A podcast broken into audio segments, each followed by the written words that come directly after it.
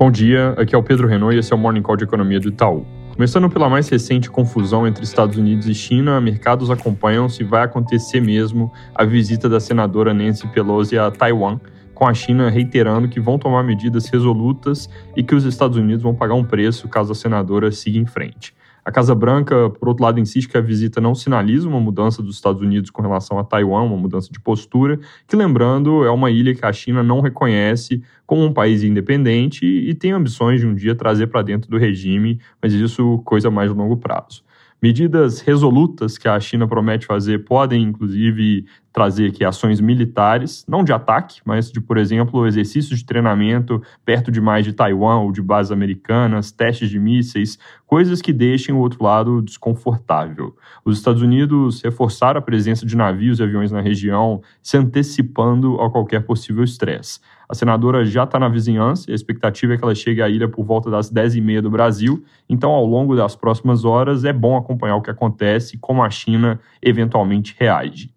Um conflito real entre as duas potências parece um cenário improvável, mas que mesmo assim vai deixar o mercado preocupado porque racionalmente não faz muito sentido, mas é algo que pode ser deflagrado por erros de cálculo, alguma agressão não intencional que vire gatilho para reações do outro lado. Isso é algo cuja probabilidade cresce com os dois lados aumentando a atividade dentro de uma área relativamente pequena. Nos Estados Unidos, hoje tem alguns membros do FOMC falando, o primeiro deles, o Evans, às 11 do Brasil, e depois da reação eufórica dos mercados na semana passada, eles podem usar a oportunidade para calibrar melhor o discurso, como o Kashkari já começou a fazer na sexta-feira, por exemplo, não descartando alta de 75 pontos base em setembro, se a inflação continuar feia, ou dando a entender que, mesmo reduzindo o ritmo, ainda tem várias outras altas de 50 pela frente. Ontem o PMI ISM da indústria veio com queda menor que a esperada, de 53 para 52,8 pontos, com recuo de novos pedidos e diminuição forte dos indicadores de tempo de entrega e preços de fornecedores, que são coisas que indicam menores pressões de demanda e inflação para baixo. Hoje, ao longo do dia, saem dados de mercado de trabalho, o JOLTS, mostrando a abertura de vagas no setor privado, e o Quits Rate, que é a medida de pessoas pedindo demissão para irem para outro emprego, algo que, quando está alto, como é o caso atual, denota um mercado muito aquecido. No mercado de grãos, notícia positiva do lado da oferta, com a primeira remessa bem sucedida saindo da Ucrânia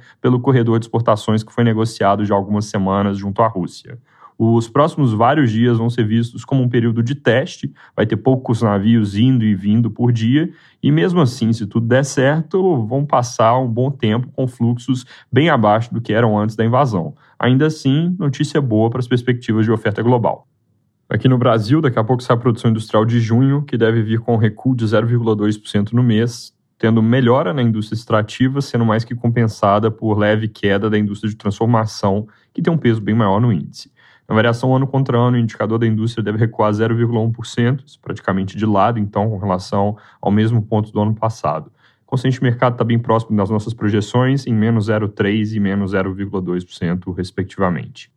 Fora isso, tem algumas notícias sobre a dificuldade que o governo enfrenta de montar um orçamento para o ano que vem, com as promessas de Auxílio Brasil mantido em 600 reais e de reajuste para servidores. Por causa do teto de gastos, o Estadão reporta que é bem possível que a proposta de orçamento que precisa ser enviada até o dia 31 desse mês venha com auxílio de 400 reais por mês e com reajuste apenas parcial para servidores públicos. Ainda sobre o auxílio, a CNN reporta que a campanha do ex-presidente Lula decidiu antecipar a divulgação de metas para programas sociais é, a serem implementados caso o candidato seja eleito. E a reportagem cita especificamente que o Auxílio Brasil, que voltaria a chamar Bolsa Família, seria mantido no valor de 600 reais, corrigido pela inflação. Não tem nenhum documento concreto, mas mercados certamente vão prestar atenção a um eventual anúncio. É isso por hoje, bom dia.